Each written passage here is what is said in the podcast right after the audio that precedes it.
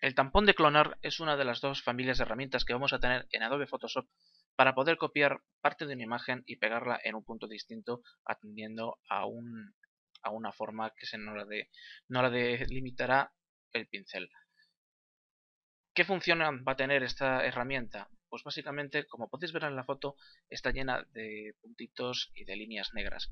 Esos puntos y líneas negras son producto de motas de polvo que se acumulan en el sensor de la cámara fotográfica. Esta herramienta tampón clonar nos va a ser muy útil puesto que vamos a poder pegar, en este caso, eh, poder copiar parte del cielo que está limpio y pegarla en las zonas en las que está sucia para así poder quedar una foto limpia.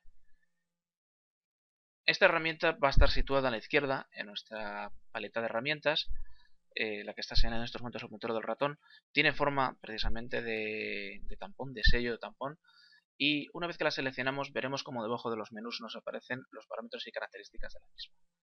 Dos de las características más importantes que va, a tener esta, herramienta van a ser el pincel, como vemos aquí a la izquierda, y la opacidad.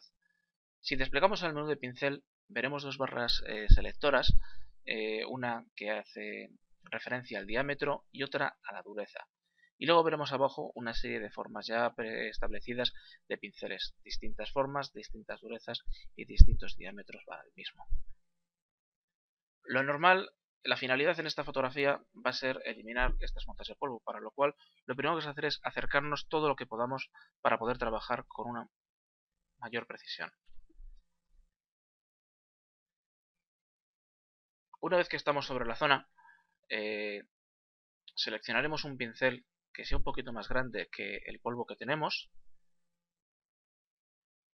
Y el modo de trabajar va a ser el siguiente. Eh, seleccionaremos un punto de origen y copiamos en un destino. ¿Qué punto de origen vamos a seleccionar? Pues lo seleccionaremos pulsando el botón Alt. Veis como el puntero del ratón cambia de forma y pinchamos con el botón de la izquierda. Ya hemos definido un punto de origen. Ahora lo siguiente que haremos será movernos a la zona de destino. Como veis, eh, el puntero del ratón, que tiene el tamaño en estos momentos eh, del pincel, eh, nos aparece una previsualización con más o menos lo que haría. Pulsamos el botón de la izquierda y conseguiríamos borrarlo. en esta herramienta hay que tener en cuenta, como ya hemos dicho, la opacidad y la dureza.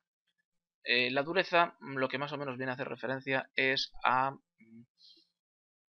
a cómo están los bordes de este pincel.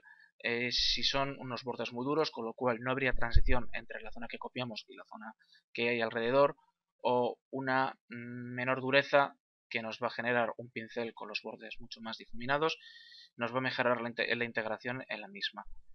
Para que veáis el ejemplo eh, de qué pasa con un pincel muy duro, hemos seleccionado un 100% de dureza, vamos a elegir un punto de origen limpio y vamos a pegar en el destino. Como veis, aunque poco, se nota el círculo. Vamos a seleccionar una opacidad al 100% y vamos a repetir la operación.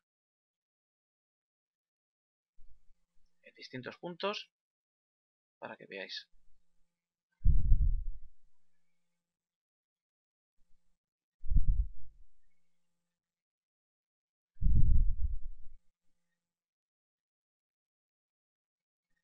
Aunque parezca que está que estamos cogiendo y estamos limpiando la imagen,